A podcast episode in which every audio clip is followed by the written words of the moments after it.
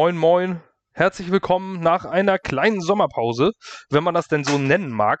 Ähm, ich glaube, die allgemeine Motivation hat da auch, äh, hat da auch eine Rolle gespielt. Also in den letzten ähm, drei Wochen ist ja, oder vier Wochen ist ja nicht so viel passiert bei den Jets. Ähm, also nach dem Draft ist ja eigentlich immer so wie so ein, wie so ein Kater nach dem Feiern. Ähm, man wartet immer erst, oh, was kommt denn jetzt? Und eigentlich kommt ja nicht viel. Und das, was kommt, ist ja auch eher, ja, gut, ob man nur einer einen tollen Pass wirft, ob er äh, keine, ähm, wenn er keine Pads anhat und keinen Helm, ist ja auch immer ohne Gegner. Äh, ist ja auch mal ein schwieriges Ding. Wir sind auf jeden Fall jetzt erstmal wieder da für eine weitere Off-Season-Podcast. Ähm, Geschichte. Wir freuen uns, dass ihr, äh, dass ihr uns zuhört, dass ihr da seid. Ähm, wir informieren natürlich nicht immer regelmäßig darüber, wann unsere Podcasts kommen. Normalerweise versuchen wir es einmal die Woche. Wenn es weiter Richtung Saison geht, werden wir das auch wieder machen. Aber jetzt haben wir mal eine kleine Pause eingelegt. Auch das sollten wir uns mal gönnen. Wir kriegen schließlich alle kein Geld dafür. Ähm, natürlich sage ich jetzt erstmal herzlich willkommen an Julian. Hi, guten Abend. Und auch moin moin an Marvin.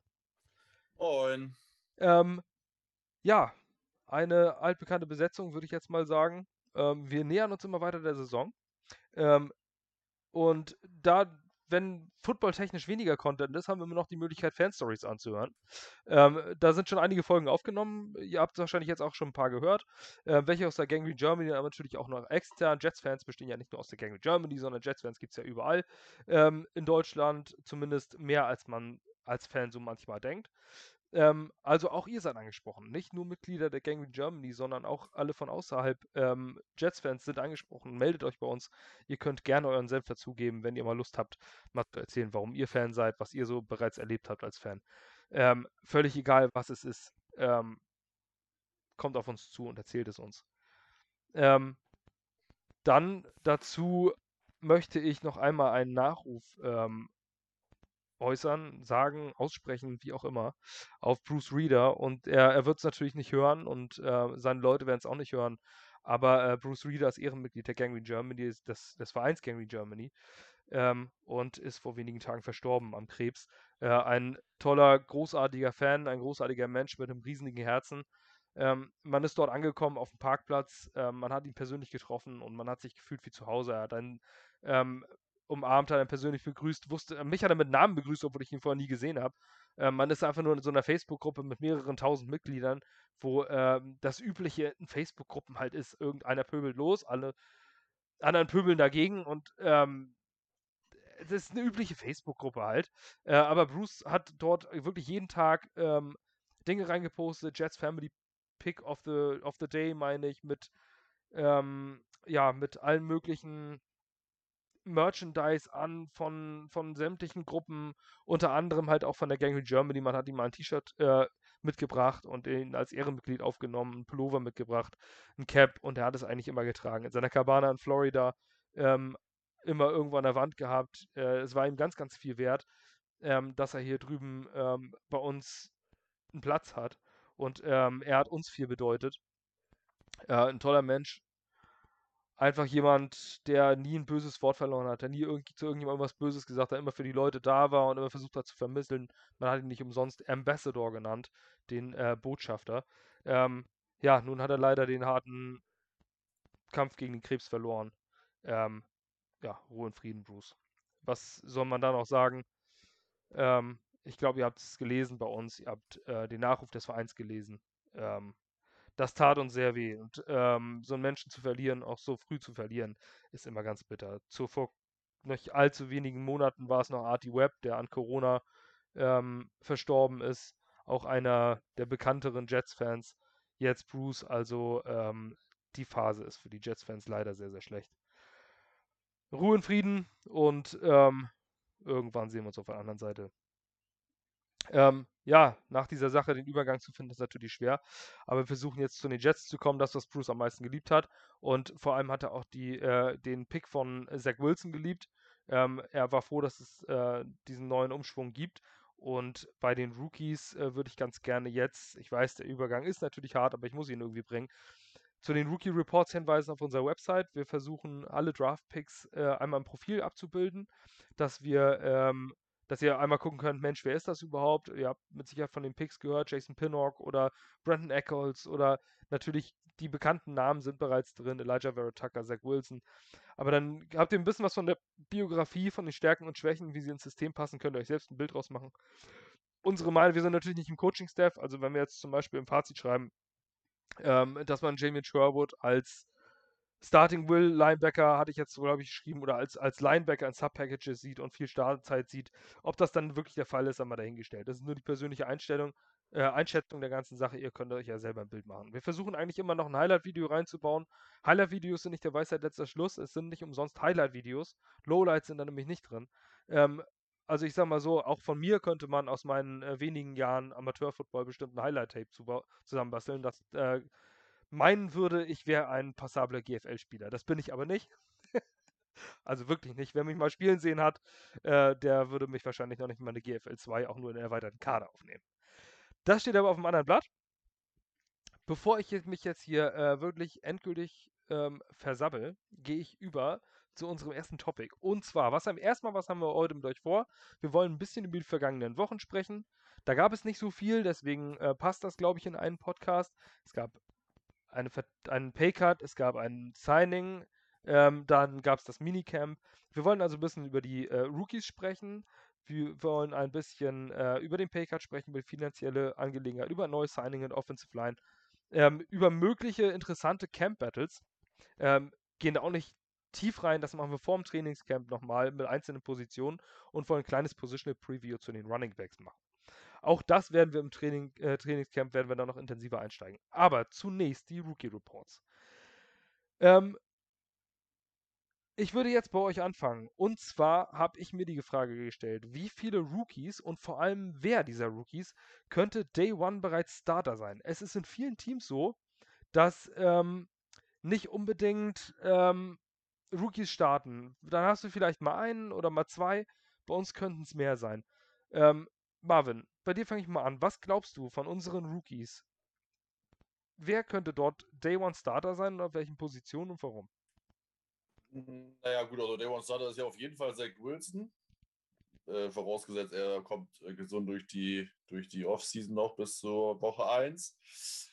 Dann wird Elijah Vera Tucker natürlich Starter sein. Äh, ist für mich äh, zu 100% sicher. Ähm, Michael Carter sehe ich bei 90 Prozent. Ist halt immer die Frage, ob vielleicht am Anfang ähm, äh, Tevin Coleman starten wird per se. Also das, was man halt dann so als Starter bezeichnet in den Ausstellungen. Du meinst oder, Michael Carter äh, den ersten? Ich meine Michael Carter den ersten, genau. Aber Michael Carter den zweiten könnte ich mir auch gut vorstellen. Da kommt dann ja mein Rookie Report noch, dass der als Starter auf ähm, Nickel Corner starten könnte. Ähm, da sehe ich aber die Chance, sehe ich die schnell bei 70 Prozent. Äh, da fehlt mir halt so ein bisschen im Moment der, die Alternative. Ähm, Brandon Eccles wurde ja rausgehauen, der theoretisch aber auch Rookie wäre. Rookie, Rookie. Ähm, wirklich einen Veteranen haben wir ja nicht wirklich im Kader auf, für die Position. Ähm, vielleicht passiert ja noch was, aber äh, Stand jetzt haben wir da keinen. Von daher kann ich mir Michael Carter den zweiten auch gut vorstellen. Ähm, und dann wird es wahrscheinlich mit Sicherheit noch einer zwischen Sherwood und Nazaruddin, der dann halt den äh, Linebacker-Posten neben CJ Mosley und Gerard Davis ausfüllen wird. Von daher wären wir dann bei 1, 2, 3, 4, 5. Elijah Moore sehe ich derzeit nicht als Starter, ähm, weil wir ja, äh, da sind wir gleich beim Paycard, ähm, weil wir ja Crowder behalten haben und ich glaube, dass der als Starter ähm, erwähnt wird und Moore halt dann viel Playing Time bekommt, aber er wird halt per se nicht als Starter geführt werden. Von daher nehme ich jetzt nur erstmal raus und bin dann bei fünf Starter Day One an Rookies. Würdest du da zustimmen, Julian? Ähm, ja, wobei ähm, ich glaube, dass ähm, die, die Raps vom Running Back vor allem, dass ähm, Michael Carter und vor allem Ty Johnson, dass die sich die, die Raps teilen werden. Weil ich glaube, dass, äh, dass Robert Sala viel von, von, von Ty Johnson hält. Hat auch schon gesagt, er passt super ins Scheme rein, hat auch schon selbst zu ihm gesagt, auf dem Platz, hat man auch schon gesehen, auch ich glaube, mit Dokumentation war es dann drin. Ich glaube, er hält von ihm sehr, sehr viel. Und da er ja schon ein bisschen Erfahrung hat in der Liga, mehr wie jetzt Michael Carter, könnte ich mir vorstellen, dass äh, die beiden die Hauptraps kriegen. Und dass Coleman vielleicht eher so der dritte Running Back ist, ähm, wo er wenn es ums Pass-Catchen geht oder wenn es mal äh, Third Down ist oder ein bisschen die Erfahrung auch reinbringt, ins Spiel kommt. Die Ryan sehe ich da ehrlich gesagt gar nicht. Ansonsten, ja, Elijah Moore, ich glaube, dass der vielleicht sogar, wer weiß, öfters mal starten könnte über, über Crowder. Wir wissen es halt nicht. Wir, unser Offensive Coordinator hat noch keine Erfahrung als Offensive Coordinator gesammelt. Dann könnte man sagen, okay, so hat er es in den letzten Jahren gemacht. Ähm, Robert Sala war noch kein Head Coach, deswegen, man weiß es nicht. Vielleicht sind sie wirklich so drauf, dass sie sagen, hey, wir haben die Rookies, wir haben das Talent, wir schmeißen sie sofort ins kalte Wasser. Das muss man halt abwarten. Also wenn es Adam Gaze wäre, würde man wissen, es passiert auf jeden Fall nicht. Ja? Aber jetzt bei unserer neuen Coaching-Staff, da muss man mal drauf warten. Vielleicht überraschen sie uns auch und, und Crowder sitzt nur äh, als zweiter Slot-Receiver oder als dritter in der Barrios noch da. Je nachdem, wie das Trainingscamp dann läuft. Also ich lasse mich da gerne überraschen. Ähm, aber ich denke vor allem auf der, auf der Corner-Position, da wird, denke ich, auch viel, viel junges Blut spielen. Aber ansonsten bin ich da, da wirklich voll bei Marvin. Ähm, wir müssen halt abwarten, wie unsere Koordinatoren, unsere Coaches das machen. Das ist eine komplett neue Zeit für uns. Wir müssen uns komplett darauf einstellen. Je nachdem, wie mutig sie sind und wie es im Trainingscamp läuft, ich bin echt gespannt.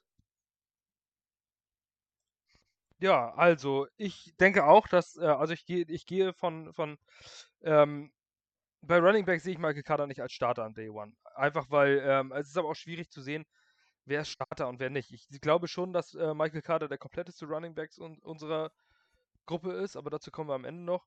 Ähm, aber bei Starter ist es ohnehin bei Running Back schwierig zu sagen. Da ist derjenige, der den ersten Touch kriegt und ich gehe davon aus, dass, äh, dass das Tevin Coleman sein wird ähm, als Veteran.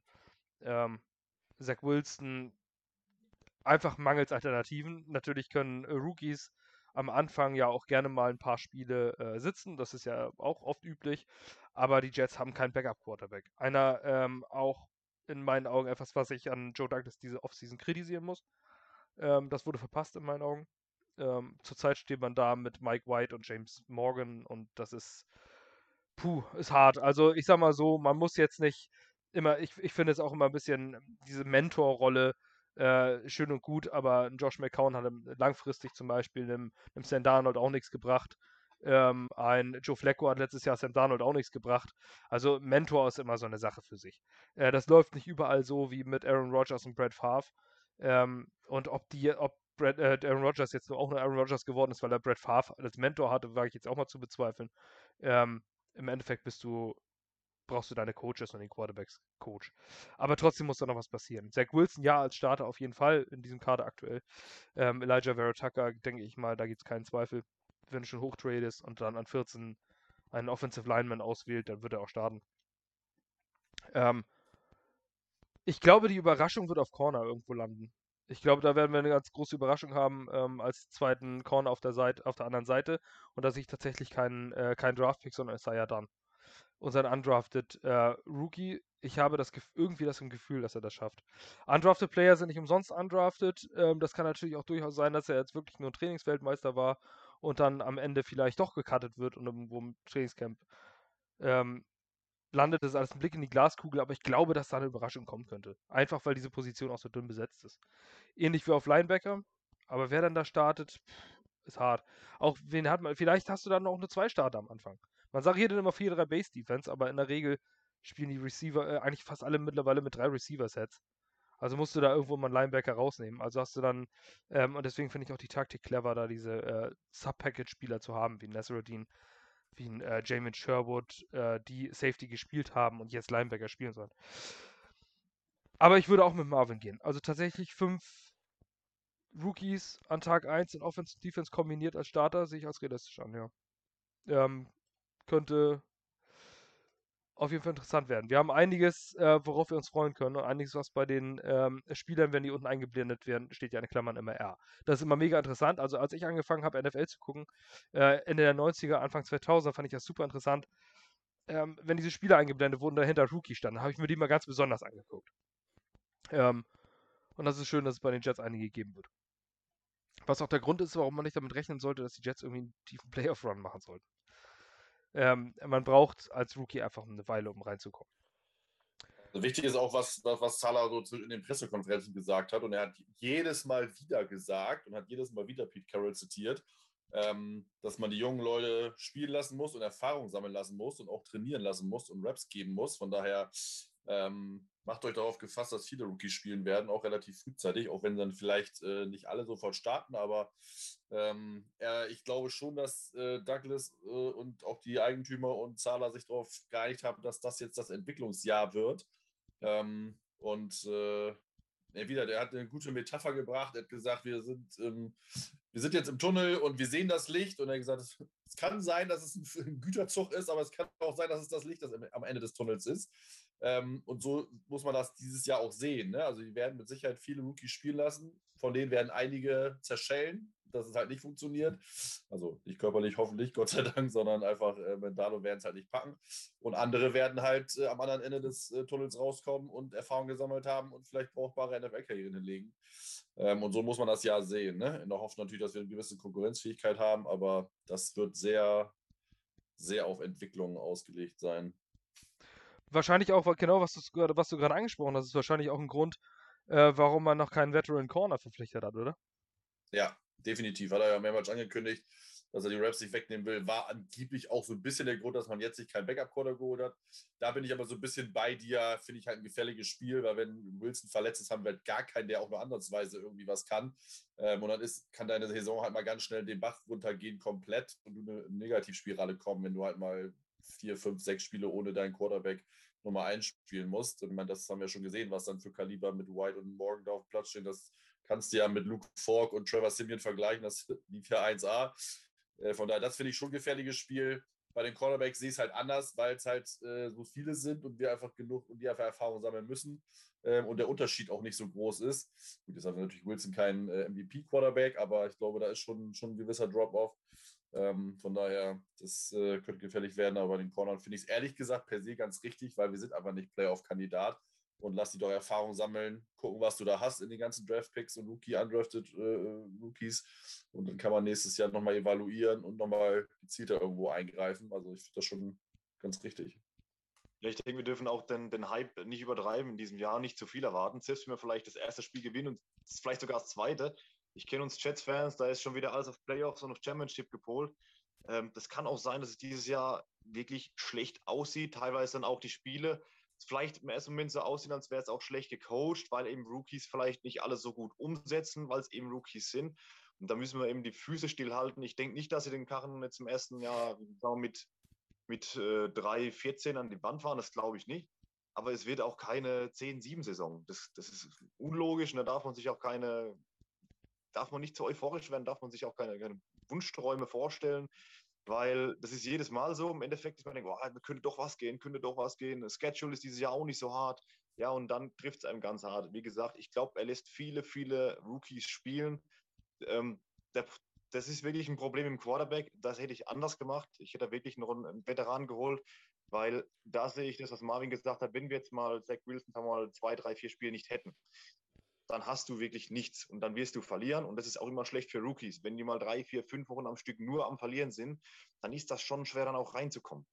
Äh, und da sehe ich ein bisschen die Gefahr, dass wir da in eine Abwärtsspirale kommen. Aber vielleicht ist Zach Wilson auch einfach 17 Spiele fit und spielt für einen Rookie Average. Dann ist das äh, völlig okay. Wir dürfen aber, wie gesagt, bei all der Euphorie nicht zu arg viel Hoffnung reinstecken, weil wir wissen schon, dass wir auf Corner nicht exzellent besetzt sind, dass die Linebacker mostly zwei Jahre weg gewesen, neuen Linebacker geholt, dann vielleicht noch ein Rookie dazu. Außer May und die Defensive Line ist da hinten nicht viel geblieben. Deswegen müssen wir in der Defense auch vor allem vielleicht den einen oder anderen schmerzlichen Touchdown fangen dieses Jahr. Die Offense, so gut und so stark wie sie besetzt ist, sie hängt auch natürlich am Quarterback. Und auch wenn die Offensive Line richtig gut ist, ist trotzdem Rookie. Und ich glaube, da werden auch einige Interceptions kommen, wo man sich fragt, Mann, was macht er denn da? Warum treibt er das auch, wenn er vielleicht einmal Zeit hat? Aber da müssen wir einfach die Füße stillhalten, müssen es analysieren.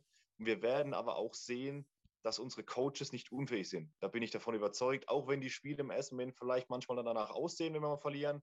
Wenn man sich danach in der Analyse in Ruhe nochmal anguckt, werden wir sehen, dass unsere Coaches nicht das so schlecht liefern wie äh, Adam Gaze und, und äh, Spence Double Logins, wo man auch wirklich an der Analyse gesehen hat, dass sie schlecht gecoacht haben. Ich glaube, das wird jetzt anders.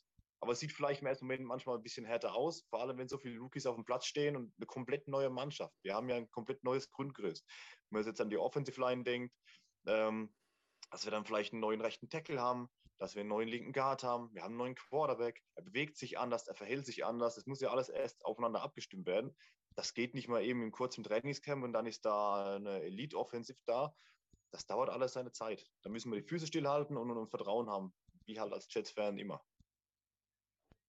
Ja, gut, das Vertrauen wurde ja schon öfter enttäuscht als Jets-Fan. Also, ähm, das ist äh, im Endeffekt ist es ja so wie eine, wie, wie eine Partnerin oder Partner, der dich ewig betrügt, immer und immer wieder, und du sagst immer, ach komm, ich gebe dir noch eine Chance.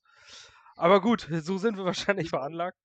Ähm, aber wir gehen, wir gehen einmal über und zwar ähm, zum Thema ähm, vom James Crowder Paycard und den aktuellen Finanzen. Ähm, denn schließlich ist das äh, in eine Sache gegipfelt, die ja für uns äh, relativ gut ausgefallen ist jetzt kürzlich. Ähm, Morgan Moses wurde gesigned, der Tackle, das, hab, ich, äh, das haben, glaube ich, alle mitbekommen. Das resultiert aus einem Paycard von Jameson Crowder. Man hat Jameson Crowder die Pistole auf die Brust gesetzt oder seinem Agenten und hat gesagt, pass auf, du verdienst hier 11,25 Millionen. Das ist zu viel. Ähm, das wollen wir dir nicht bezahlen und ähm, es war alles kein garantiertes Gehalt. Ähm, Jameson Crowder ist auch ein Slot-Only Wide Receiver. Ja, Jameson Crowder war gut für uns und ist sehr zuverlässig, klar, aber Slot-Only ist halt auch sehr limitiert. Ähm, er ist zu klein, um Outside zu spielen. Das hat, das haben wir schon mehrmals gesehen in seiner gesamten Saison, in seiner gesamten Karriere hat er das nicht getan. Ähm, es gibt Receiver, die entsprechende Körpergröße haben, Tyreek Hill oder sowas, äh, die auch trotzdem Outside spielen. Deswegen ist Jameson Crowder schon ein limitierter Spieler. Ähm, da haben wir ihm gesagt, das ist zu viel aktuell, auch Gehaltsgefüge. Gefüge. Null garantiertes Gehalt hatte er. Man hätte ihn also cutten können und hätte, glaube ich, nur irgendwie eine Million noch in den Büchern an, an Dead Money ähm, aus irgendwelchen ähm, Vertragsregularien. Und äh, das war's. Und man hat jetzt, ähm, man hätte ihn einfach cutten können. Hätte man ihn gecuttet, hätte er auf dem Markt äh, diese 11,3 Millionen garantiert niemals bekommen. Die Teams haben aktuell kaum Gehalt äh, übrig, dass sie äh, noch verteilen können. Und ähm, auch den Vertrag, den man ihm jetzt, jetzt hat man ihm nämlich ähm, mehr oder weniger eigentlich die Hälfte, also man hat 50% Paycard gemacht, hat ihm dieses Gehalt wiederum aber garantiert. Ähm, das heißt, er kriegt nicht automatisch 5 Millionen weniger, sondern er kriegt 5 Millionen schon mal garantiert. Das ist immer noch besser, als wenn er gar nichts hat. Hätte er sich jetzt im Trainingscamp zum Beispiel ähm, das Kreuzband gerissen, dann hätten die Jets ihn vor die Tür gesetzt und kein anderes Team hätte ihn äh, unter Vertrag genommen und er hätte für die Saison 0 Dollar verdient. So, also ist es nicht äh, Discountpreis, sondern in meinen Augen eine Win-Win-Situation für beide. Ich glaube nicht, dass Jameson Crowder auf dem freien Markt mehr als 5 Millionen bekommen hätte. Das kann ich mir im besten Willen zu diesem Zeitpunkt nicht vorstellen. Ähm, eben aus genannten Gründen. Und äh, ich kann mir auch nicht vorstellen, ähm, ja, dass er, ähm, dass, dass er dieses, dieses Gehalt eingespielt hätte, diese 11,3 Millionen. Für mich ist es Win-Win-Situation. Er kriegt Geld garantiert, die Jets kriegen Jameson Crowder ähm, und können ihn weiterhin, können weiterhin mit einem zuverlässigen Veteranen spielen. Ich finde, es ist ein sehr guter Job, man darf es aber auch nicht überbewerten, denn Jameson Crowder hatte nämlich auch kein Leverage. Also es ist jetzt nicht so, versetzt euch mal in die Lage von einem Jameson Crowder. Ähm, es ist schön, man kann es romantisieren, man kann sich auch gerne die äh, rosa-rot-grüne Brille aufsetzen und sagen, der hat das nur gemacht, weil er weiter so gerne für die Jets spielen möchte. Das ist aber nicht realistisch. Ähm, das ist ein Business und das hat er auch selber im Interview gesagt. Er hat im Interview nicht gesagt, ja, ich habe das alles nur total selbstlos gemacht, weil Morgan Moses ist ein super Spieler und den wollen die Jets haben und ich bin totaler Jets-Fan. Und nein, er hat gesagt, ich war ein bisschen überrascht, dass sie auf mich zukamen und gesagt haben, Paycard. Aber ich verstehe, es ist ein Business. Das waren seine Worte dazu. Ähm, ist es auch. Es ist ein Angestelltenverhältnis. Ähm, also hat er das nicht getan. Es ist nicht schlecht. Es ist ohne jegliche Wertung, aber er hat das nicht getan, nur um die Jets äh, weiterhin für die Jets spielen zu dürfen. Das kann man gerne seinem Enkel erzählen oder seinen Kindern erzählen, aber äh, es ist eigentlich nicht realistisch. Ähm, was sagt ihr zu dem Paycard? Was haltet ihr davon? In meinen Augen sehr, sehr guter Job äh, von, von allen Seiten. Vom Agenten von James Crowder, das garantierte Gehalt rauszuhandeln und von Joe Douglas diesen Move zu machen. Ja, absolut, absolut super. Ähm, natürlich, Jamison Crowder ähm, hat es auch aus Eigennutz gemacht. Wobei ich nicht weiß, wenn Jamal Adams in der Situation wäre, was der gemacht hätte. Ob der vielleicht noch mehr stumm gemacht hätte oder noch länger rumgezögert. Das Ganze ging ja relativ zügig über die Bühne. Da kam ja gleich Jamal Adams in den Sinn, denke ich, wäre das da so, so relativ reibungslos gelaufen. Und ähm, ja, er stellt sich in Dienst der Mannschaft. Ja, gut, wie gesagt, wenn er jetzt halt rausfliegt, welches Team nimmt ihn jetzt noch? Da hat er vielleicht keine Garantie gehabt. Bei uns weiß er, was er hat. Ähm, wie gesagt, ich finde es eine Win-Win-Situation, aber dass er ausgerechnet Joe Douglas dieses Geld nimmt von dem Cut und dann so einen rechten Tackle holt in Moses, also das fand ich wirklich, das war wieder ein wirklicher klasse Move. Das macht wirklich, das so Sachen macht Joe Douglas einfach viel besser wie Mike McKenna oder all seine Vorgänger. Das Geld genommen, was frei war und dann genau richtig investiert in die Offensive Line. Er weiß einfach, worauf es ankommt. Zach Wilson hat jetzt auf dem Papier zumindest eine brutale Offensive Line. Und wir haben in dem, dem Sinne eigentlich gar nicht mehr bezahlt. Wir haben in dem Sinne für umgekriegt. Weil Jamison Crowder hätte uns 11,5 Millionen gekostet. Und das Geld, was er jetzt weniger kostet, geht für den rechten Tackle für ein Jahr raus. Das ist ja wahrscheinlich auch so ein bisschen ein Groovy-Deal, ein Jahr, mal gucken, was er dann macht. Ähm, also, wo ich dann gehört habe, dass genau das Geld in den rechten Tackle reingeht, war ich wirklich hin und weg, weil das super. Genau so muss es laufen. Ähm, ja, so habe ich es mir auch gewünscht, ja, weil jetzt sind wir auch flexibel. Es war die ganze Zeit so ein bisschen das Problem, habe ich auch gesehen bei Beckton, wenn der vielleicht jetzt doch ein bisschen verletzungsanfällig ist, was machst du dann? Dann schiebst du äh, Vera Tucker raus, okay, dann musst du halt Alex Lewis irgendwen reinschieben und dann hast du wieder nur äh, George Fent als Tackle und das war's. So, weil McDermott ist ja kein, ist ja kein Tackle, das kannst du ja nicht, äh, kann man nicht ernst nehmen. Und deswegen, so, jetzt haben wir aber George Fent immer noch da, dann haben wir Moses und wir haben Beckton. Und dann haben wir immer noch Tucker, der auch noch vielleicht Tackle spielen kann. Das heißt, wir haben vier Tackle, die auch wirklich Tackle spielen können und nicht, oh Gott, er kommt rein, guckt, dass der Quarterback wegläuft, wie in den letzten Jahren, sondern es ist eine solide Offensive Line, wo auch in der Tiefe qualitativ gut besetzt ist. Und das ist verdammt wichtig. Das sehe ich einfach richtig. Wenn da zum Beispiel gesagt in der Offensive Line auch mal einer ausfällt, was immer wieder vorkommt, dann ist doch noch Puffer da. Ähm, ich fand den Move klasse, den Cut. Fast genau in rechten Tackle investiert. Also ich war, war hin und weg dass es geklappt hat. Ähm, ich habe nur gedacht, vielleicht, dass es ein mehrjähriger Deal ist, nicht nur ein Jahr. Aber wenn ich überlege, so einen rechten Tackle für dieses Geld, George Fent hat ja, glaube ich, 9,7 gekriegt im ersten Jahr. Wenn man das jetzt vergleicht mit Moses, der jetzt hat äh, deutlich weniger gekriegt, das ist ein super Deal. Ja, das Geld gleich äh, investiert. Also einmal, einmal kurz noch zu den Zahlen von, von äh, Jameson Crowder zu kommen. Hat ein garantiertes Gehalt von 4,5 Millionen. Ähm, die Cap-Nummer beträgt 6,35 Millionen. Ähm, 3% des Cap Spaces der Jets ähm, und 500.000 per Game Roster Bonus. Ähm, Pro-Rated Bonus ist noch eine Million. Das kommt aus dem Signing-Bonus seines alten Vertrages. Ähm, und 5 Millionen Base Salary. Also 6,35 statt 11,35. Also genau 5 Millionen gespart. Und da, wo äh, Julian gerade schon angesetzt hat, wurde Morgan Moses verpflichtet. Ähm, Marvin, Morgan Moses, wer ist es?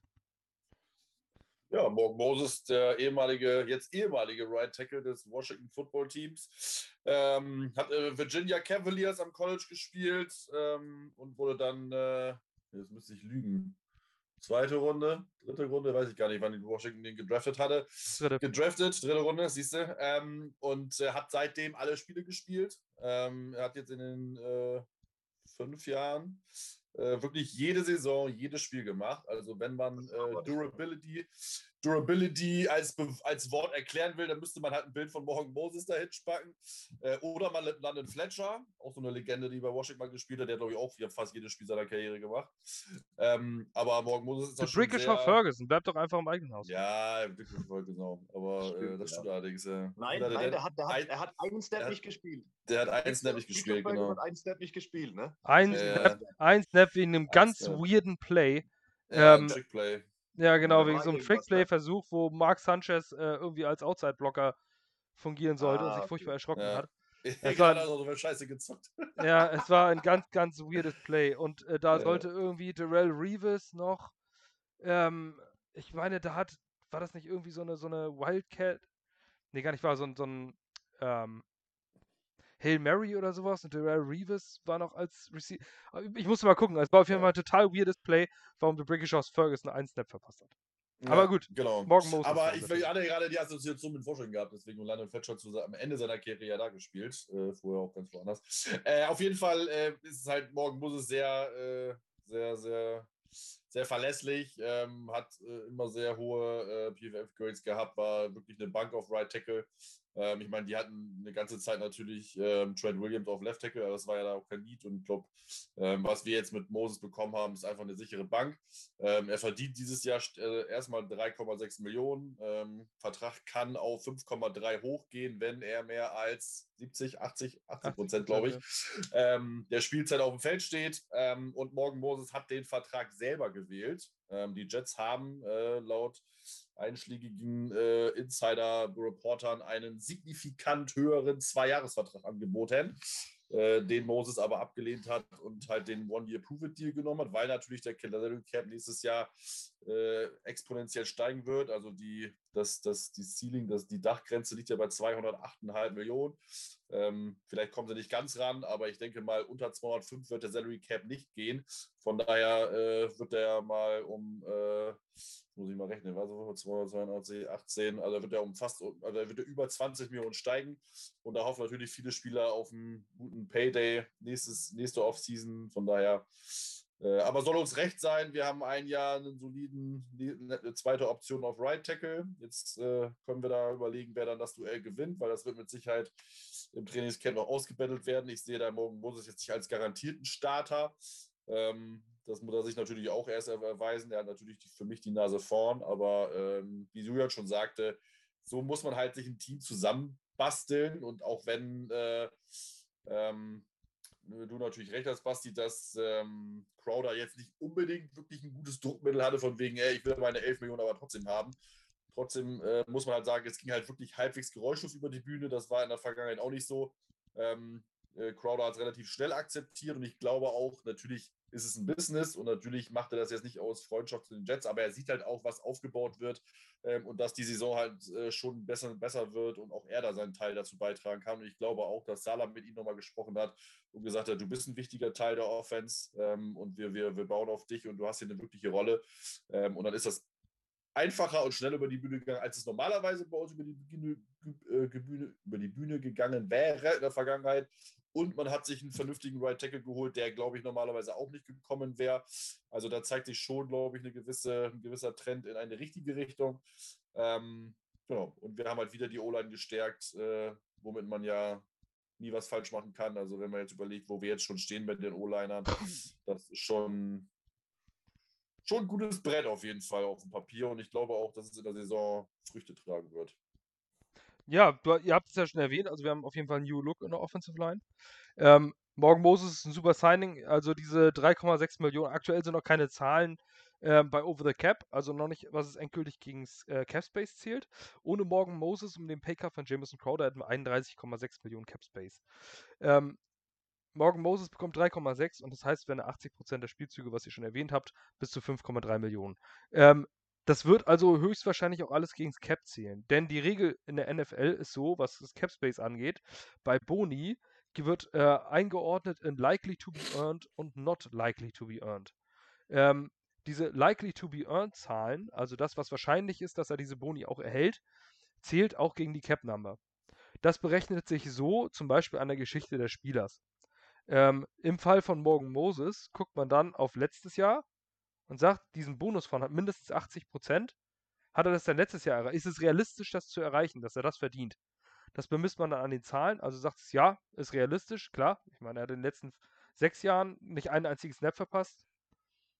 Äh, oder nicht ein einziges Spiel, sagen wir so. Ich weiß nicht, ob er ein Snap verpasst ja. hat, aber nicht ein einziges ja, Spiel verpasst. Ähm, es ist wahrscheinlich, dass er 80% erreicht. Also zählt es auch gegen das Cap, unabhängig davon, ob er das Geld bekommt oder nicht am Ende.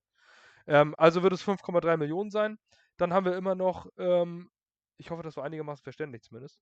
Also wenn ich, mal angenommen, wenn äh, man einem Chris Herndon nach der 2019er Saison, wo er nicht gespielt hat, weil er verletzt war, ähm, dann einen Bonus gegeben hätte über 3 Millionen fürs nächste Jahr, wenn er 50% der Spielzeit erreicht, dann wären diese 3 Millionen Bonus, könnte er vielleicht bekommen, würde aber nicht gegen Cap zählen. Weil es unwahrscheinlich ist, dass er das bekommt. Ähm, oder wenn man sagt, James Morgan, wenn du in den Pro Bowl kommst, dann kriegst du 10 Millionen.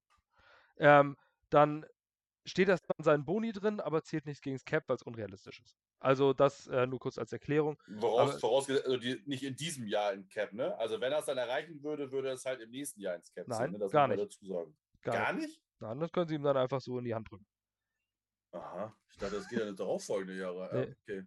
okay. Nee, das, also es, ist, es sind tatsächlich, es ist viel Trickserei, die da möglich ist. Ähm, sagen, was heißt Trickserei? was mehr. Ja. Aber es heißt Trickserei. Trickserei finde ich immer unfair. Es ist eigentlich keine Trickserei, es ist einfach nur cleveres Ausnutzen des Systems. Ja, ähm, Wenn es die Regeln gibt, sind die Regeln. Ne? Ja, so. eben. Auch mit den Restructurings, das war ja auch immer wieder ein großes Thema und äh, das ist ja, das Cap existiert ja gar nicht. Doch, es existiert voll und ganz. Ähm, Restructurings sind, äh, sind halt nur äh, ver verschieben in andere Jahre. Ähm, bei den Voidable Years, da kann man, da kann man drüber streiten, ob das fair ist. Aber mein Gott, die Gewerkschaft hat zugestimmt. Der Vertrag ist so zustande gekommen. Und ich denke, wenn das Geld bei den Spielern am Ende landet und nicht in den Taschen der Milliardäre, dann ist es, also äh, nicht bei den, in den Taschen der Owner zusätzlich ist das schon etwas, worüber man nicht großartig streiten sollte.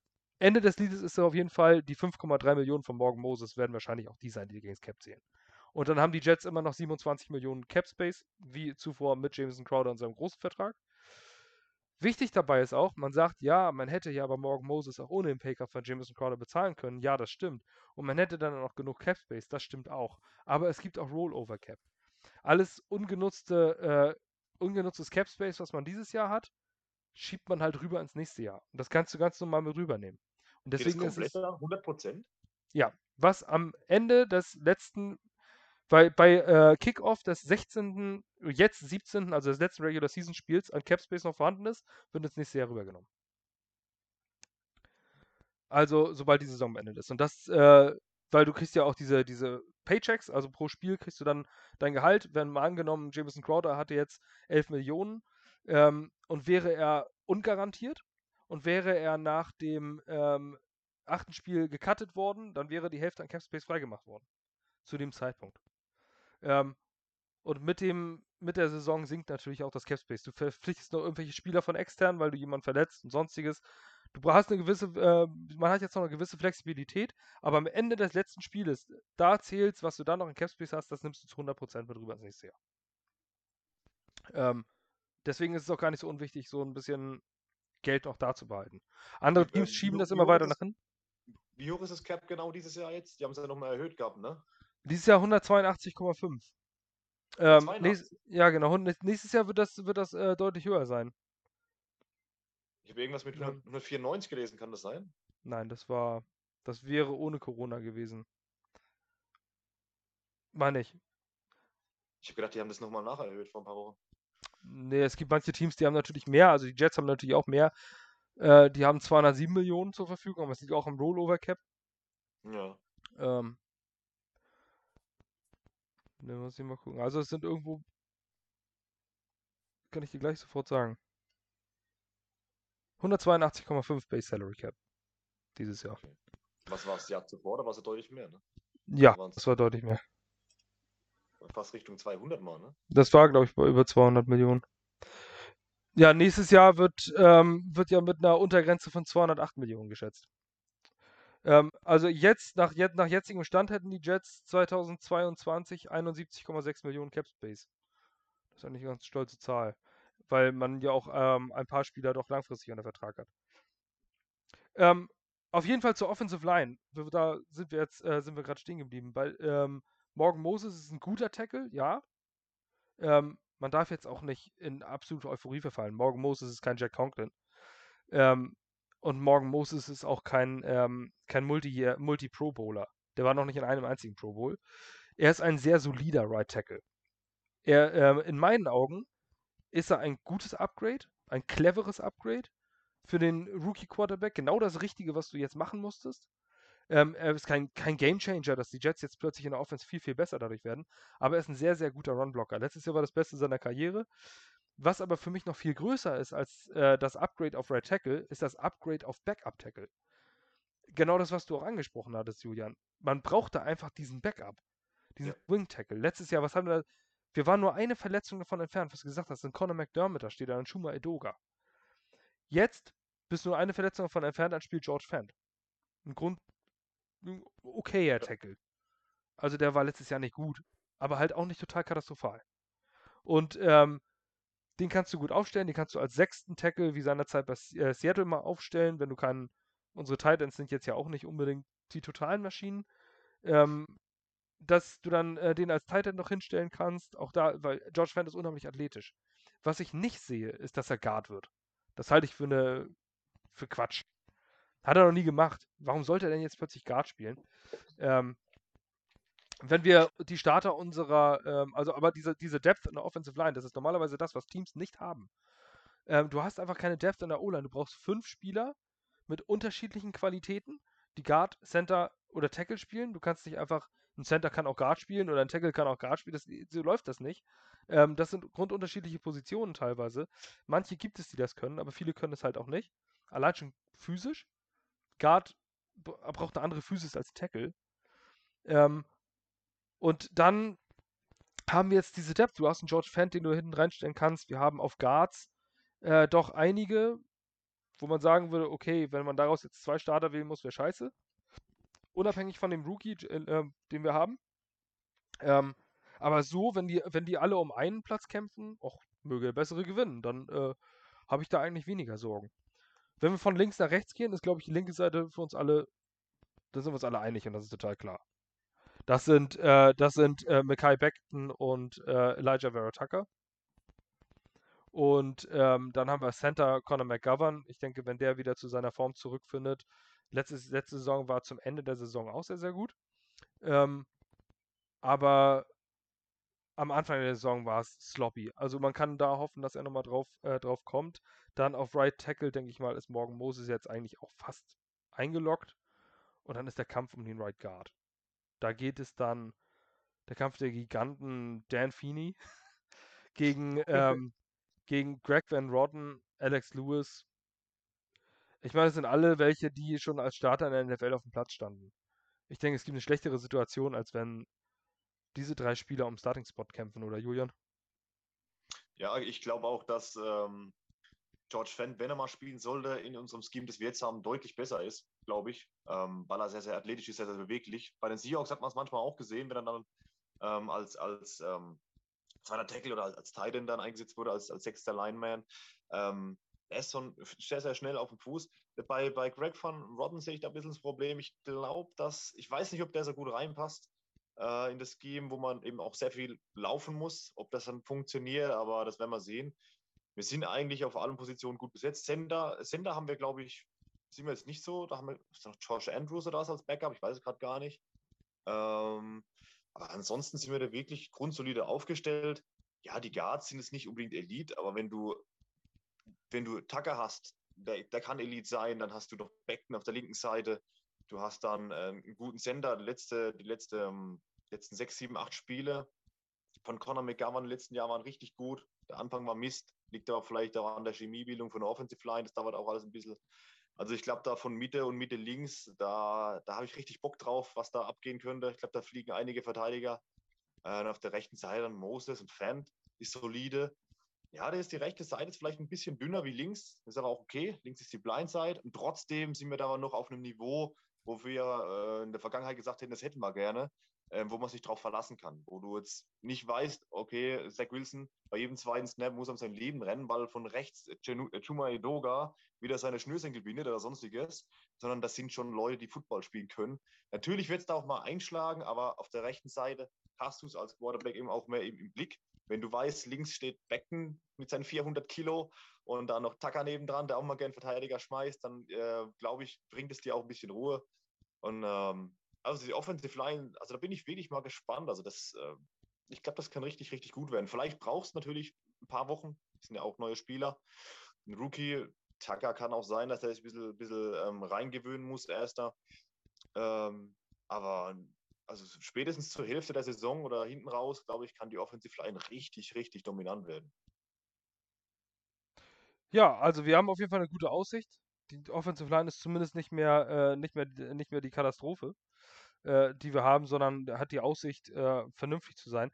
Ähm, gemessen am letzten Jahr und dass es neu zusammengestellt ist und wie wichtig so eine zusammengestellte Unit ist, wäre ich zufrieden, wenn sie äh, so Nummer 15 Offensive Line sind. Wir können jetzt nicht damit rechnen, dass wir eine Top 5 O-Line haben. Ähm, nee, dafür ist es einfach unrealistisch. Und man muss aber auch sagen, auch für diese Backup-Geschichte von Fant ist es ja auch wichtig, weil auch ein Mackay Beckton ähm, aktuell einige Fragezeichen hat. Auch mit seinem Gewicht und dann mit dieser Plaza Fasciitis, keine Ahnung. Latein war nicht mein Fach in der Schule. Ähm, ich hatte es nämlich nicht einmal. ich bin kein Gymnasiast. Äh, auf jeden Fall ist das irgendwas unten an der Sohle. Und ähm, das ist bei, so, bei seinem Gewicht, er hat wieder Ge Gewichtsprobleme, das Gewicht ist wieder hochgegangen. Ähm, da sind ein paar Fragezeichen dabei von einem Menschen von diesem Gewicht und von dieser Größe. Ähm, deswegen ist es gut, da noch einen Backup-Plan zu haben mit George Fent. Ähm, wir gehen deswegen auch über. Also ich denke. Ich äh, muss mal ganz kurz einwerfen, bevor wir was falsch erzählen. Äh, ich muss ja leider gestehen, ich habe recht gehabt. Es ist wirklich so. Wenn jetzt beim Beispiel am Morgen Moses er die 80% Spielzeit nicht erreichen würde, dann würden diese Differenz nächstes Jahr von unserem Salary Cap wieder draufkommen würde er einen nicht likely to be earned Bonus erreichen, würde der auch nächstes Jahr um Salary Cap dagegen zählen. Ja, das müssen wir nur mal das mal klarstellen. Okay. Ich habe extra nochmal okay. nachgeguckt. Also wenn jetzt halt, wie gesagt, wenn Mark Moses Beispiel, Mark Moses hat so einen Bonus 10 Millionen und er wäre wirklich im Pro Bowl, Gott bewahre, dann würde das nächstes Jahr vom Salary Cap runtergerechnet werden. Alles klar, danke. Ne? Dann mal nur klarstellen, damit wir dann falsche, keine falschen Informationen verbreiten. Wobei, wobei selbst dann, wobei selbst dann haben wir einen, einen, richtig guten Tackle für 5, 6 Millionen. Ja, ja, es geht nicht um die Zahl, sondern es geht nur darum, dass wir keine falschen Informationen bei der Leitung ja, ja. äh, Da war ich mir eigentlich ziemlich sicher, aber ich äh, kann mich ja auch mal geirrt haben, aber ich habe es nochmal eben nachgelesen, deswegen. Oh, da war ich ja falsch informiert. Aber diese, auf ja. jeden Fall haben viele noch nicht von likely to be und, not likely to be on überhaupt hm. gehört. Das war ganz. Äh, ja, genau. Das ist das aber ist auch sehr, sehr detailliert. Also es ist auch sehr schwierig, da äh, teilweise hinterzukommen. Ähm, Definitiv. Es gibt ein Buch, Buch äh, zu der ganzen Geschichte Crunch Numbers von Jason Fitzgerald, Fitzgerald Gründer overthecap.com. Sehr, sehr interessant. Wenn man sich zumindest für dieses Thema interessiert. Das ist nicht für jeden interessant, sagen wir es so. ähm, aber äh, da versteht man mal ein bisschen äh, oder dann kann man auch mal ein bisschen hinter die Kulissen blicken. Ähm, das ist nämlich nicht so einfach, dass man sagt, Restructuring, jetzt, jetzt, jetzt plötzlich noch 3 Millionen ging's und dann sagt man, oh, das ist aber unfair. Nein, da steckt viel, viel mehr hinter. Und, ähm, das ist ja auch wichtig zu sehen, Entschuldigung, wenn ich da reingreife, aber das ist ja genau die Thematik, ne? Weil wir Fans ja auch vom letzten Jahr gar nicht wissen, was kommt denn noch alles dazu. Die sagen, oh, wir haben ja noch so viel, aber dann kommen halt solche Sachen ins Spiel, von wegen, wir müssen noch Bonus vom letzten Jahr auszahlen, weil er die doch begleitet, etc. Du weißt ja mal gar nicht, was da noch zugehört. Ne? Also das ist halt immer, die Zahlen sehen immer so schön aus, aber. Wenn zum Beispiel so im Future halt Contract, wenn im Future Contract von Trumaine Johnson steht, wenn er halt nochmal den großen, äh, ganz groß zurückkommt und halt auch nochmal ja. bester Cornerback der NFL wird, dann kriegt er nochmal 10 Millionen überwiesen. Kann sein, dass Mike ja. McKagan sowas verhandelt hat. Ja, man weiß es ja nicht. Äh, Kriegt Mike eigentlich Adam Gaze noch ein Jahr lang Geld? Kriegt Adam Gaze noch ein Jahr lang Geld? Ja, wenn, er, wenn er jetzt Offensive aber... Coordinator der Lincoln High School ist? Ne, ist er angeblich nicht. War, angeblich war es Fake News. Ja, das würde mich. Wieso? Ja, ich meine. Wieso haben sie ihn rausgeschmissen? nee, also der New York Jets Matt hat das äh, in seinem Tweet darunter schon wieder revidiert. Er meinte, der, oh, das war auch ein Scherz. Das war ganz geil. Er meinte, was hat er geschrieben? Die, die Dame aus der Cafeteria oder was hat leider falsche News verbreitet, irgendwie sowas. Der nicht, ganz so, nicht so ganz so voll übersetzt, aber das war, ich habe ich hab gehofft, sie war da totale Inside-Infos, aber angeblich war das wohl, äh, war das wohl fake. Es hätte mir auch für die Kinder leid getan an der, in Ypsilanti an der Lincoln High School. Das ist eine Katastrophe geworden. Eieiei. Naja, ja, aber, aber äh, ich möchte, ja, wir müssen ihm noch ein Jahr zahlen, das stimmt, Julian, ja. Ich möchte jetzt aber über, aber du meinst Adam Gaze? Ja. Ja, gut, aber, aber das, das hat ja mit dem Capspace nichts zu tun. Genau, läuft halt nicht in Capspace rein. Genau, also Coaches zählen nicht, generell nicht, nicht zum Capspace. Aber nicht, dass die Johnson noch die Jets verkaufen müssen, weil sie dann zu wenig Geld haben, ne? Na, die, der, ich glaube, die können mit, konnten mit dem Impfstoff, den sie jetzt äh, nochmal ausgeliefert haben, auch nochmal ein paar Taler machen. Darauf ja. wollte ich, das wollte ich hinaus, ja. Ich denke, ich denke, das äh, wird dann auch nochmal eine Tantieme von ein paar tausend Dollar in die Taschen gespült haben. Ja. Das sind noch ein paar Goldtaler. Ja, die können sich auf jeden Fall jetzt mit Sicherheit noch zusätzlich äh, Feta auf ihren Döner legen lassen, wenn sie den bestellen. Was vorher nicht ging. Ähm, das ist ja nur 50 yeah. Cent, dann geht's ja noch. Gehen wir mal über, nämlich wo wir gerade bei, äh, wo wir schon bei der Offensive beim Guardsport waren, zu den ähm, zu erwartenden Camp Battles in dem in drei Wochen startenden oder vier Wochen, ähm, auf jeden Fall drei oder vier Wochen startenden Training Camp nicht Deep Dive bis auf den letzten Spieler. Das würde jetzt hier den Rahmen sprengen. Das werden wir im Training Camp mit Sicherheit zu Genüge machen. Aber wo seht ihr die interessantesten Battles um Starting Spots oder Spots im Roster von Bedeutung? Ähm, ich weiß, das ist jetzt schwierig auszuholen und anzufangen. Ich fange jetzt erstmal mit dem langweiligsten äh, an, damit ihr noch ein bisschen nachdenken könnt. äh, nämlich Kicker. Ähm, das ist eine Sache, die, äh, die Joe Douglas bisher auch nicht auf die Kette gekriegt hat. Ich, das hört sich jetzt so an, als wäre ich furchtbar negativ Joe Douglas gegenüber. Nein, aber Backup Quarterback und Kicker hat er bisher verkackt, äh, seitdem er hier General Manager ist. Schön, dass es nur Backup Quarterback und Kicker ist. Es könnten auch weitaus schlimmere Positionen sein, wo du es verkackst. Ähm, denn bei Kickern, also es ist nur wirklich nicht schwer, einen vernünftigen Kicker in der NFL zu finden. Die Jets hatten seinerzeit Chandler Catanzaro, der ein gutes Jahr gespielt hat. Jay Feely zum Beispiel, der mal ein Jahr da war. Nick Folk, genau, der war auch Folk Hero, war auch zwei Jahre wirklich gut. Ähm, Jason Myers, also es ist nicht schwer. Du musst halt nur wirklich vernünftig gucken. Und ähm, wir haben jetzt Sam Ficken, der ist wirklich nicht zuverlässig, muss man sagen. Also ähm, hat mal wieder ein gutes Spiel und dann schießt er mal wieder den Dinger daneben, wo du dir den Kopf fährst.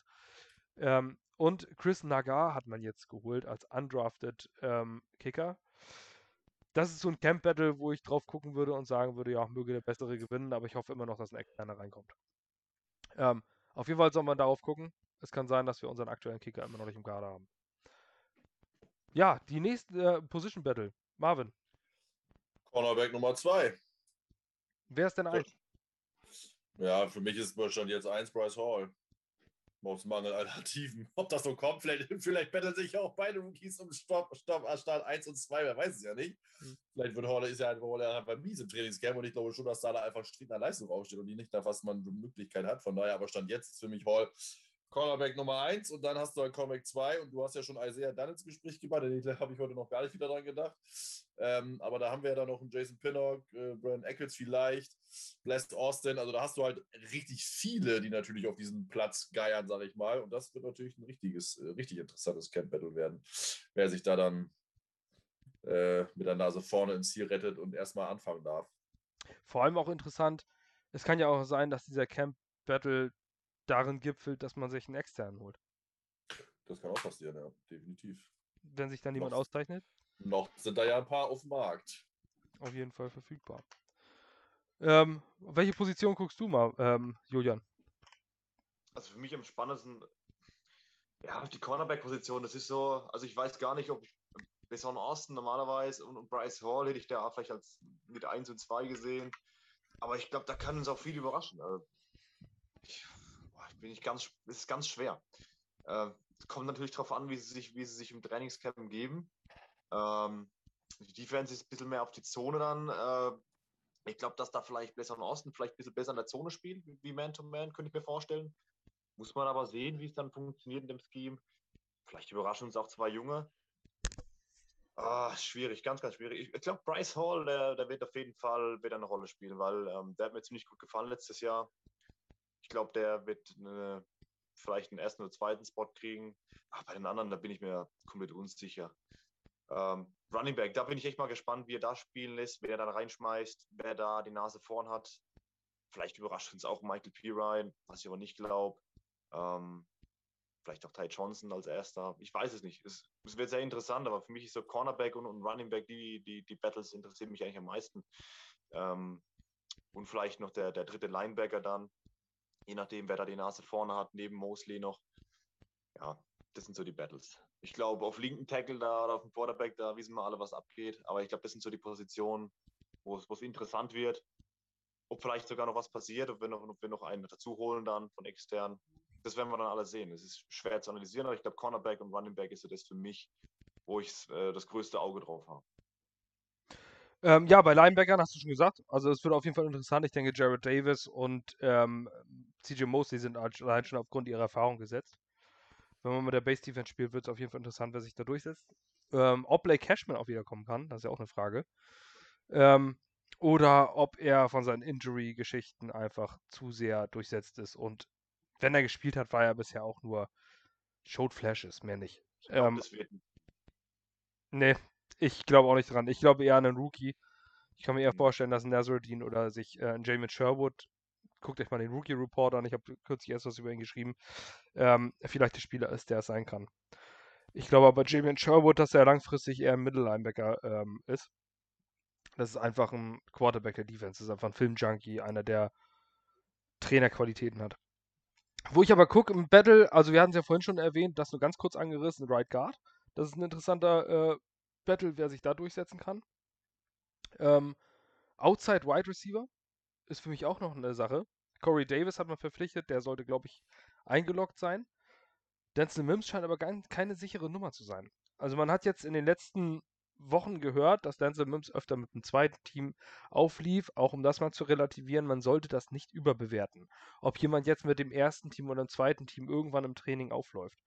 Das ist eine Rotation. Und die Rotation wird auch ganz bewusst gemacht, damit die Coaches sehen, wie spielt dieser Receiver gegen Cornerback X, gegen Cornerback Y, gegen Cornerback Z. Und äh, dann ist es nicht immer nur zwangsläufig mit dem ersten Team. Äh, da sollte man nicht zu viel Aufmerksamkeit ähm, drauf richten. Andy Vasquez von NorthJersey.com hat das auch im Play Like a Jet Podcast äh, erwähnt. Er hat auch, weil er der selber immer wieder dort an der Seitenlinie und guckt zu und sagt auch, das darf man nicht überbewerten. Da sind auch teilweise, äh, kommt CJ Mosley mit, den, mit, mit dem dritten Team aufs Feld und spielt dann einfach mal mit den Jungs, weil er seine Erfahrung an die Linebacker neben sich gibt. Ähm, deswegen ist er nicht gleich auf dem Abstellgleis. Aber trotzdem, Denzel Mims ist im Auge zu behalten. Vielleicht könnte dort sich ein Keelan Cole durchsetzen. Das würde mich nicht ganz überraschen. Wenn vielleicht Denzel Mims dann eher für Situational Situationen, Situational Situationen, um Gottes Willen. Also für äh, als Situational Receiver in bestimmten ähm, Spielsituationen eingesetzt wird. Ähm, Wobei Denzel Mims ja auch äh, viel mit Verletzungen zu kämpfen hatte und Keelan Cole, da steht ja voll im Saft. Ähm, ich glaube, dass sie da Denzel Mims auch nicht jetzt gleich äh, voll ranlassen wollen, weil er immer wieder kleine Verletzungen hatte. Ich glaube, das ist vielleicht auch mit ein Grund, warum man da ein bisschen langsam macht. Also ich würde jetzt da nicht so viel reininterpretieren. Ich glaube auch, dass Keelan Cole vielleicht sogar ein bisschen besser noch reinpasst. Denzel Mims äh, eigentlich für, für ein anderes System gedacht war, aber was da im Endeffekt dabei rumkommt, da muss man warten. Ja, sieht man dann. Und vielleicht ja auch Elijah Moore, der ja eventuell auch eine Rolle spielt als Outside Receiver. Es ist auf jeden Fall schön, dass wir uns mal so darüber unterhalten können und das Problem haben, wer könnte denn da Starter werden? Nicht, wer, wer muss denn da Starter werden, sondern wer kann das da schaffen, äh, sich ja. gegen die anderen durchzusetzen, weil die alle gut sind. Oder vielversprechend sind. Furchtbar schön. Letztes Jahr, naja, man hatte halt teilweise, wenn man sich gesagt hat, okay, jetzt sind Outside Starter Jeff und Vincent Smith. Puh. ähm, ein kleiner eine kleine letzte Position, die für mich auf jeden Fall noch interessant ist, ist Left Defensive End. Ähm, diese Position will ich nicht ganz vergessen, denn äh, wir haben zwar eine starke ähm, D-Line, Carl Lawson ist gesetzt, was für mich aber, mir geht es nicht darum, ähm, ob da einer von gut wird, sondern wer sich da durchsetzen kann. Also wer da die meiste Spielzeit kriegen kann. Ob es ein Bryce Huff ist, der letztes Jahr als Undrafted Rookie wirklich sehr, sehr gute Ansätze gezeigt hat. Ein Jabari Soniga, der gedraftet wurde. Verhältnismäßig früh dritte Runde, meine ich sogar. Ähm, bisher noch gar nichts gezeigt hat, außer mal Anwesenheit auf dem Platz. Ähm, dann, ob vielleicht ein John Franklin Myers nach außen zieht. Und statt 3-Tech, wo er wahrscheinlich wenig Möglichkeiten bekommen wird, ähm, dann vielleicht auch Defensive End spielt, was seine College-Position war. Ähm, Vinnie Curry haben wir dann da noch. Den Veteran, der aber wahrscheinlich eher in Situational-Situationen auf den Platz kommen wird. ähm, also, die Möglichkeiten sind vielfältig. Ich finde es aber wirklich, das wird ein interessantes Ding. Da, da sind viele Bewerber auf einen Platz. Und das, ich werde es spannend finden, wer im ersten Spiel, im ersten Snap dort auf der linken Seite steht. Ich glaube, das würde was bedeuten.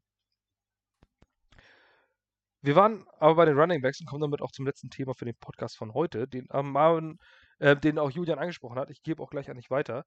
Ähm, es geht jetzt natürlich darum, wer wird Day One Starter für die Jets auf Running Back. Es ist natürlich schwer zu sagen Day One Starter. Aber wenn sich einer durchsetzt ähm, und wer der Oddman Out ist, wer wird der beste Running Back und warum ausgerechnet Austin Walter? Weiß nicht, wer das ist, ne? Der ist auch bei den Jets im Kader. Wer? Austin Walter? ja, da habe ich ja am falschen Fuß erwischt.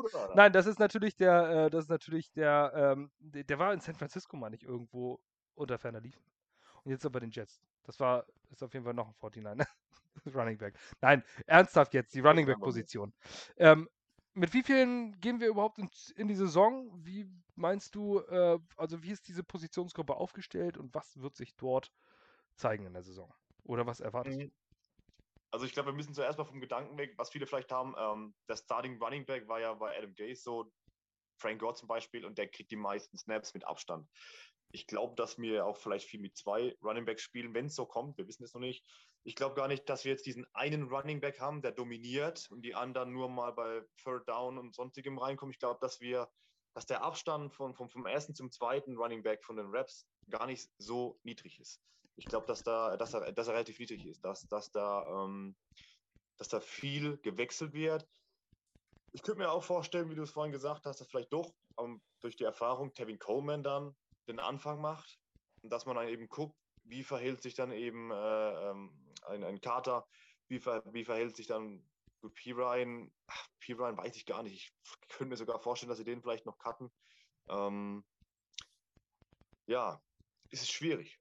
Ist schwierig. Ich glaube, wie gesagt, dass wir gar keine klare Nummer 1 haben. Zumindest nicht mit Abstand. Ich glaube, dass das ein ziemliches, mh, hm, ziemlich gut verteile, nur drei Running Backs sein werden. Tevin Coleman mit Carter äh, und, und ähm, na, fällt mir der Name nicht ein. Johnson. Fällt mir auf. Bitte? Johnson, Ty Johnson. Johnson, genau, Ty Johnson. Ich glaube, dass die drei sich aufteilen.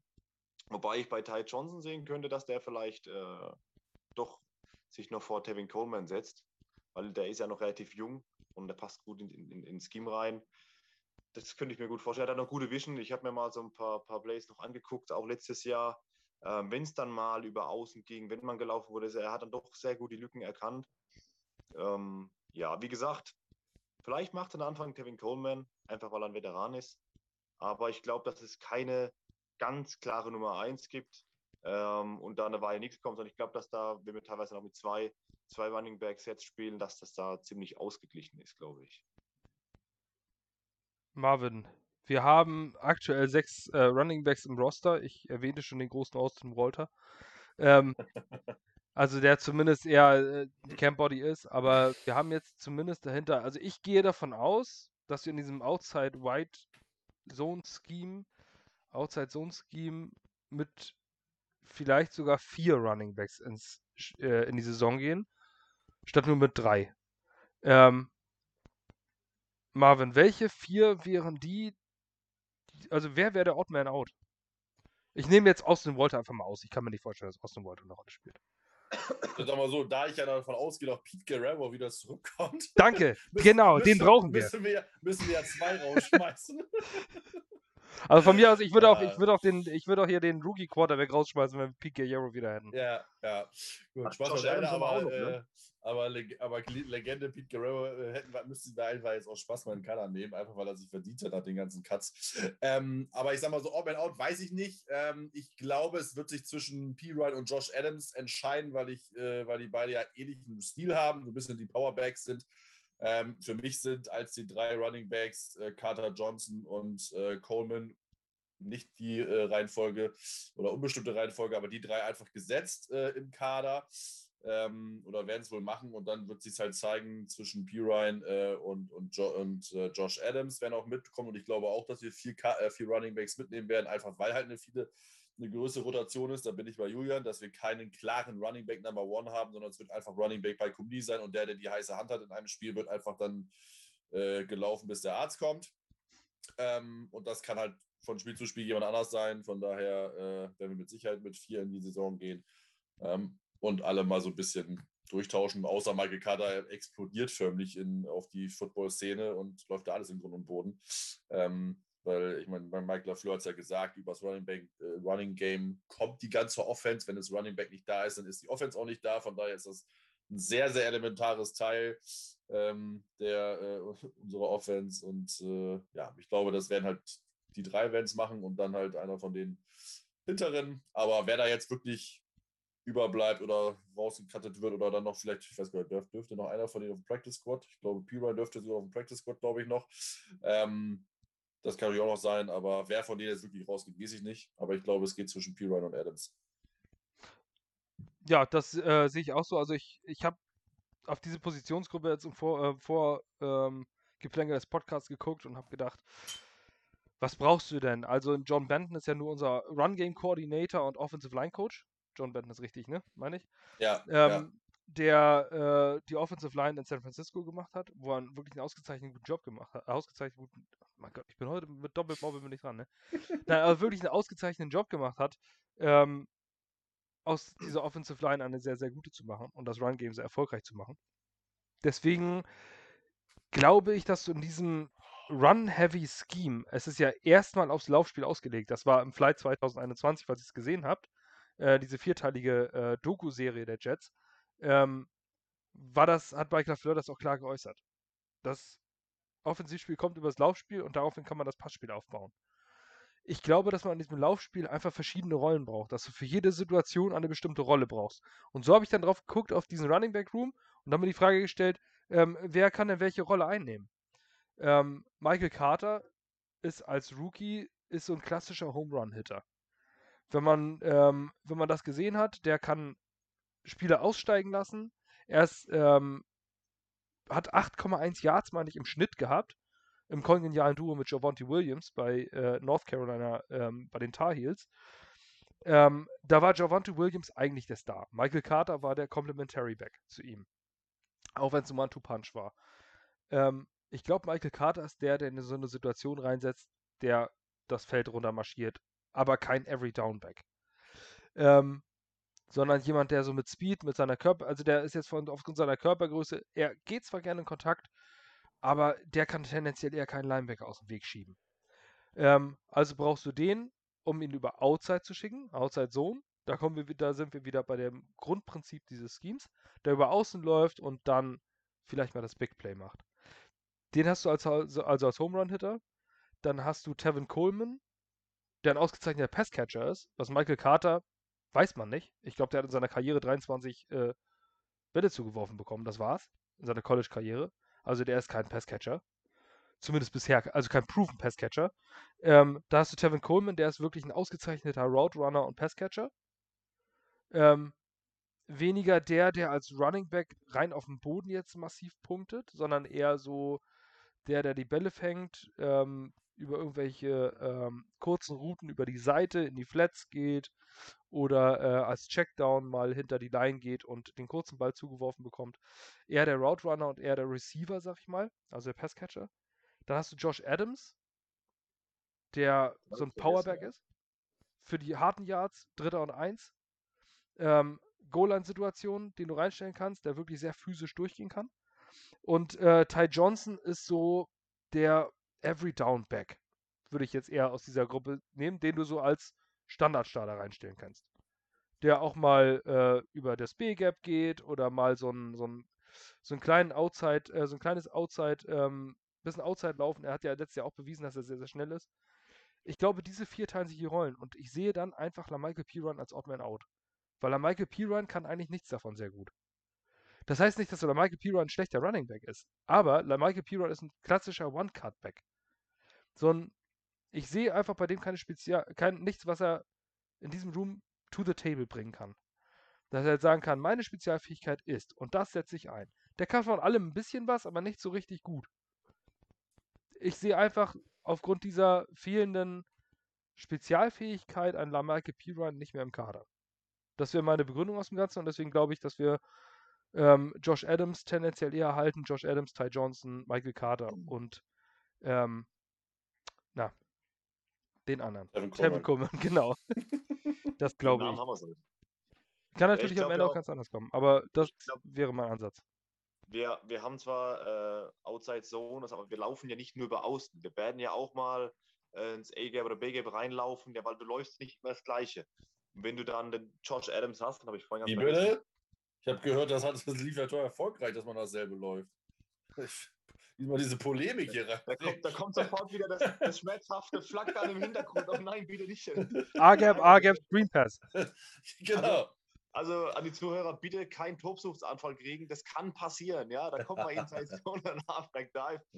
Aber das wird nicht die Regel sein. Aber dann brauchst du eben vielleicht den Josh Adams, weil ja, der ist eben so einer, der geht rein. Den, den lässt nicht über außen laufen, der geht rein und der drückt nochmal einen Linebacker mit um für zwei, drei Yards ähm, weil wir werden, wie gesagt, nicht nur über Außen laufen und dann ist es vielleicht ganz gut, wenn du, wenn du vier Running Backs im Room hast und dann für so eine Situation Josh Adams reinbringt, der ist dann auch frisch, ja, da hat dann auch noch die Power und da knüppelt er mal ein, weg an der Goal-Line oder bei, bei Dritter und Eins, da brauchst du nicht die Faxen machen, über Außen laufen, da kannst du die ein, zwei dreckigen Yards nehmen und hast einen First Down, weil so intelligent sind unsere Coaches. Jetzt, dieses Mal, das letzte Mal nicht. Ich glaube, dass das so ist. Aber La Michael Pirine als äh, Cut-Kandidat ist eigentlich schon hart. Ne? Da hat man sich eigentlich wirklich viel erhofft, da, aber ich bin da auch voll bei dir. Er kann, er kann ganz gut catchen, er kann ganz gut laufen, blocken, ja, aber es ist nichts dabei, wo du sagst, wie bei Josh Adams, er ist kein super Catcher, aber er ist einer, das ist ein Powerback. Den bringst du rein, da drückt man noch einen weg. So. Ja. Coleman, gute Hände, kann super catchen. Ty Johnson schlägt Haken wie ein Kanickel, ist schnell über außen. Die haben, die haben alle ihre Stärken, aber bei ihm sehe ich es nicht. Es wäre echt hart, aber ich glaube, es könnte fast darauf hinauslaufen, dass Piran da weg ist. Das Trainingcamp wird natürlich einiges zeigen, aber man sagt ja auch, dass Lamek Piran ein äh, Adam Gaze-Pick war. Dass Gaze ihn ganz gerne wollte. Gut, wenn du einen Viertrunden-Pick im zweiten Jahr hattest, dann ist es so. Ähm, das ist halt immer noch ein Day-3-Pick und äh, ich denke mal, das wäre nicht die größte Katastrophe, wenn sowas passiert. Also außer, außer Management- oder Draft-Pick-Geschichte. Ähm, Crapshoot, sagt man ja so gerne. Und äh, das ist im Draft, gerade an Tag 3, ist das einfach so eine Sache. Da kann, das kann durchaus passieren. Aber auf jeden Fall wird es interessant zu sehen. Vor allem, ähm, man hat ja auch in San Francisco gesehen, da ist ja auch nicht dieser eine Spieler gewesen, der jetzt alles gemacht hat. Sondern da waren plötzlich irgendwelche Jeff Wilson oder wie der hieß, irgendwelche Spieler am Ende. Gefühlt haben sich da jedes Spiel zwei Runningbacks verletzt. Und die haben immer noch einen aus dem Hut gezaubert, der trotzdem irgendwie einfach sich 70, 80 Yards gelaufen ist. Also es geht in diesem offensiven System. Es wird auf jeden Fall spannend. Wenn ihr da andere gegenteilige Meinung habt oder noch daran glaubt, dass Pete Guerrero nochmal zurückkommt und Running Back 1 bei den Jets wird, dann kommentiert das gerne oder äh, sagt gerne, dass ihr dabei sein wollt, wenn ihr mal eure Fanstory erzählen wollt oder wenn ihr was zu unserer ähm, Seite beitragen wollt. Ähm, bis dahin war es das für uns. Es sei denn, ihr habt noch was jetzt hier zu dem Thema beizutragen. Nö, freut euch auf Trainingcamp. Genau. Ja, nur ganz kurz, bei, bei Elijah Moore habt ihr die, die ersten Videos damals gesehen, wo er bei den OTAs war, wie der, wie der, wie der Routen läuft. Habt ihr das gesehen? Mhm. Ich habe gedacht, der reißt den Rasen raus. Ich habe noch nie einen so schnell, so krass Routen laufen sehen wie ein Kanickel. Ich habe gedacht, da bricht sich ja jeder Cornerback die, die Fußgelenke. Also auf Elijah Moore habe ich richtig Bock. Ich bin richtig gespannt, was der in der neuen Saison, was der liefert. Ich also sag doch, das wird alles abreißen und über 1000 Yards haben. Wir hätten ja, dafür schon touren müssen. Ich, wo ich das gesehen habe, das ist ja abartig. Da ist der Dreck hochgeflogen. Ich, ich habe gedacht, wir reißen ja gleich die Stollen von den Schuhen. Das ist abartig. Ja. ist also teuer. die Sache ist, ähm, bei Flight 2021, ich lege euch, als wenn ihr Jets-Fans seid, das wirklich immer ans Herz, das zu gucken. Ähm, es ist eine sehr, sehr gute Doku. Man erfährt nicht sehr, sehr viel Neues. Das ist ja auch klar. Ähm, denn die werden jetzt mit Sicherheit nicht, die zeigen ja nicht, dass du irgendwie gesagt hast, der Prospect, der ist aber wirklich, der ist, der ist klotzhohl. Ne, und der kann auch nicht viel. So, also so, so wie, die, wie die wahrscheinlich auch in ihrem Raum reden. Also die reden natürlich über die verschiedenen Spieler. Das meiste weiß man schon, was da gewesen ist. Es sind aber trotzdem ein paar interessante Erkenntnisse. Cool finde ich äh, so Mitschnitte aus den Videos äh, des Interviews mit, mit Robert Salah. So kleinen als also kleinen Bonbon für die Fans. Ähm, ja. Dann finde ich es auch sehr gut. Was, was worauf ich eigentlich hinaus wollte, Elijah Moore hatten sie nämlich als Nummer 16 Prospect auf ihrem Board. Mhm. Ähm, und dann sind sie hochgetradet und äh, haben sich gesagt, den Verataki, den wollen wir unbedingt haben, haben sich total darüber gefreut, haben sich aber geärgert, dass sie Elijah Moore verloren haben. Denn den hätten sie nämlich in der zweiten Runde ähm, mit ihm, den hätten sie garantiert dann genommen. Wäre Vera Tucker, ja. Genau, wäre Vera Tucker weg, weg, gewesen, hätten sie Elijah Moore genommen an 23. Ähm, und dann haben sie ihn doch noch bekommen an 34. Sie haben sich auch furchtbar geärgert, dass sie keine Drittrunden-Picks mehr hatten, das haben sie mir auch erzählt, weil Michael Carter dann weg war. Aber war er nicht. Also man hat sich sehr gefreut über diese beiden Spieler, diese beiden Spieler bekommen zu haben und das wirkt auch sehr glaubhaft. Also man kann sich diese Doku-Serie sehr, sehr gut angucken. Ähm, Finde ich einen tollen Bonus, den man den Fans quasi einfach gratis äh, gegeben hat. Gut produziert. Genau. Bis gut, gut, ein paar gute Coaches filmen, ein paar Sequenzen mit äh, Olbricht, Lafleur, Douglas. Ja. Man sieht auch, man sieht auch, cool. dass Mike Lafleur das Format 734.000 zu 2 auf seinem, seinem PC-Bildschirm hat. Ja, also geiler Bildschirm, ey. Geiler Bildschirm, ey. Ich, ich habe so einen Bildschirm noch nie gesehen. Ich auch nicht. Fast für ein Monstrum, ey. Ja, Richtig also, Traum, richtiger Traum, ey. Der absolute Wahnsinn. Guckt euch das mal an. Ich weiß gar nicht, in welcher Folge, aber sitzt Mike Lafleur und redet und der Bildschirm ist so unfassbar breit. Also ja. hat, eine, hat eine Wingspan wie, ja. wie Shaquille O'Neal. Ja, ähm, Mega. Was ich auch noch empfehlen wollte, für die, die es noch nicht wissen, äh, unser Freund Robbie Sabo hat einen neuen Podcast. Äh, der Oh, Underdog ja. Podcast. Also jetzt in der footballfreien Zeit sowieso, Leute, absolute Pflichtlektüre. Zieht euch den Underdog Podcast rein. Schon allein nach dem Intro habt ihr Gänsehaut, ich verspreche es euch. Mit Wayne Crippet. Er ist Also- absolut geil. Vor Also allem, jedes der ist Mal- super sympathisch. Also ich meine, er war ja ohnehin schon auf dem Platz und Wayne Cribbett hat ja auch was mit Depressionen zu kämpfen gehabt und sowas. Äh, nach seinem Retirement, darüber spricht er auch. Also es ist, ja, danke, dass du es erwähnst. Also ich habe auch jede Folge bisher verschlungen. Es ist einfach so mega interessant. Ich habe da auch ein bisschen Gänsehaut gekriegt, wo er drüber gesprochen hat, auch wirklich aus seiner Depression, auch aus dem Privaten daraus. Äh, wenn man ihn wirklich nochmal so ein bisschen näher kennenlernt. Also mega geiler Podcast, absolut. Nur zu empfehlen. Und sie reden nicht nur über, über alte vergangene Zeiten, sondern auch über, die, über das aktuelle Team. Und äh, Cribbett hat man auch gemerkt, er ist auch wirklich Jets-Fan. Ich meine, der kommt ja auch aus der Ecke und äh, ist im Jets Ring of Honor. Ähm, wir sind auch schon erwähnt worden. Also man hat äh, über uns gesprochen, weil wir eine Frage gestellt hatten, ähm, wer in den Ring of Honor gehört. Und äh, da hat Robbie auch noch mal ein paar Worte zu uns verloren. War ganz nett. Also war auch schon schön zu hören, ähm, dass sie es interessant finden, dass sie doch Fan Fans von überall vom Planeten haben. Toller Podcast auf jeden Fall. Zieht euch das rein. The Underdog Jets Podcast. Einfach googeln oder folgt auf Twitter Wayne Cribbett oder Robbie Sabo. Die werden euch darüber informieren, wenn die neuen Folgen aus, äh, online sind. Gut, ein guten Häppchen, ich meine, eine halbe Stunde in etwa pro Folge, Genau. kann man sich gut anhören. Ähm, nicht so wie unsere, die man sich immer auf äh, drei Tage splitten muss.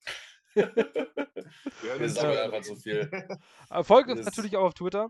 Das wäre ein Segen. Wir will- wissen nicht, wie lange wir Facebook noch aufrechterhalten können. Ähm, also folgt uns wenigstens bei Twitter oder auf unserer Website gangrengermany.com. Da erfahrt ihr gen- generell alles. alles. Alle neuen Inhalte setzen wir dort auf die Startseite, chronologisch von oben nach unten. Ähm, oder von links nach rechts, wenn ihr es über den Desktop macht. Also ihr, dort könnt ihr auch immer alles sehen. Folgt uns auf Twitter, ggg-redaktion. Ähm, da erfahrt ihr eigentlich auch immer, wenn wir neue Artikel oder sonstiges rausbringen. Falls ihr sonstig irgendwelche Fragen habt, schreibt uns an. Wenn ihr mit uns kommunizieren wollt in einer äh, irgendwo, äh, sei es WhatsApp, sei es irgendwas, aber wir versuchen in der nächsten Saison noch irgendwo eine Plattform zu schaffen, äh, wo man an Spieltagen äh, sich unterhalten kann.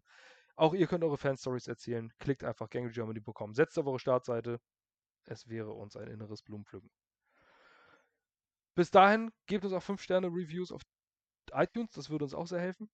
Ähm, aber das war es jetzt auch mit Eigenwerbung. Wir wollen, wir haben eh nichts davon, außer dass wir einen Daumen kriegen. Und uns freuen. Genau, und Genau. uns freuen. Und wenn ihr, wenn ihr uns, äh, wenn ihr vielleicht einfach dafür sorgen wollt, dass die Typen, die euch jetzt, wir haben schon über 100 Folgen übrigens, wir sind, glaube ich, bei Podcast Folge 110 oder 115, ähm, dann, äh, ja, dann macht das für uns. Wir würden, wir wären sehr glücklich darüber. Bis dahin, Bussi auf Bauchi, Kuss auf die Nuss. Wir sehen uns und hören uns. Adios. Ciao, ciao. Ja,